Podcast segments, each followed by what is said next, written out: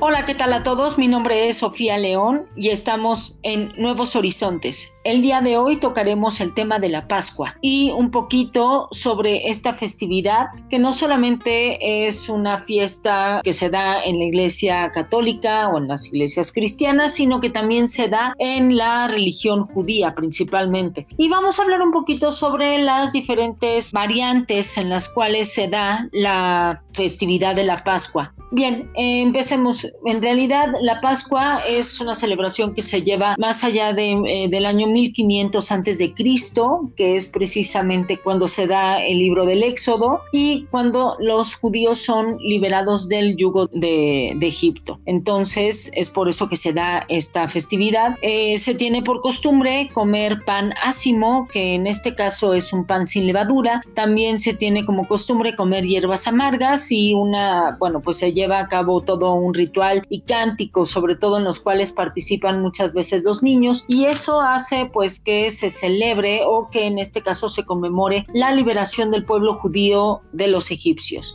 Por otra parte, tenemos lo que es lo que sucede en la religión cristiana, que para nosotros precisamente la celebración de la Pascua es la celebración de la resurrección de Jesucristo. Y esto hace pues que nuestra costumbre sea un poquito distinta a la que se tiene con la, este, con la religión judía. Y bueno, se tiene muchas veces la duda sobre cuándo cae la celebración de la Pascua, cuándo debe caer, porque muchas veces es una fiesta movible. Y bueno, la explicación en este caso, sobre todo para la Semana Santa Católica, pues es que la Iglesia Católica se basa en un calendario lunar, lo cual quiere decir que el jueves santo siempre será el primer jueves de luna llena después del equinoccio de primavera, es decir, estamos hablando del 20 de marzo. Entonces, tiene que caer siempre después del 20 de marzo. Esto es un punto aquí importante. En otras religiones, como en el caso de la Iglesia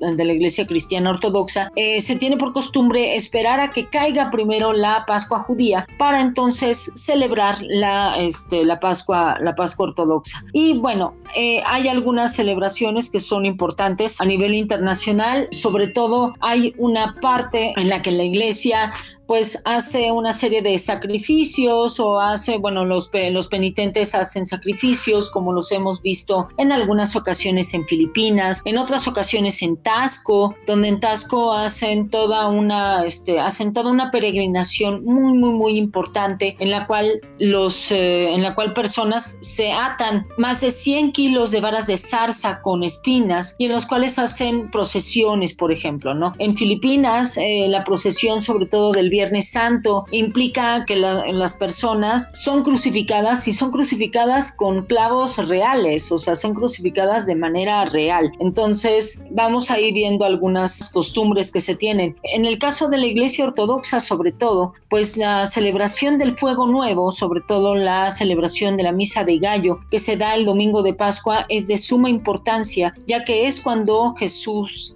ha resucitado. Entonces es una celebración muy muy muy importante dentro de todo dentro de todo lo que ocurre. Muchas veces tenemos la idea de que la de que la Semana Santa pues es a lo mejor una una época nada más para para salir de vacaciones, divertirnos. Sin embargo, lleva un simbolismo muy importante por parte de varias religiones, como el caso de la religión judía o de la religión cristiana. Yo los invito a que conozcamos un poquito más sobre estas costumbres y bueno, todo lo que tiene que ver con la, con la religión, ya que también la religión es cultura y es conocer también sobre nuevos horizontes. Y bien, ya por último les recomiendo una canción que se llama Oglikimu Air de Vangelis e Irene Papas, la cual se encuentra en YouTube y la cual les invito a que la escuchen, ya que son cánticos que tienen que ver con este que tienen que ver con la resurrección o con la Semana Santa y que son en Europa Oriental, un poquito para conocer nuevos horizontes.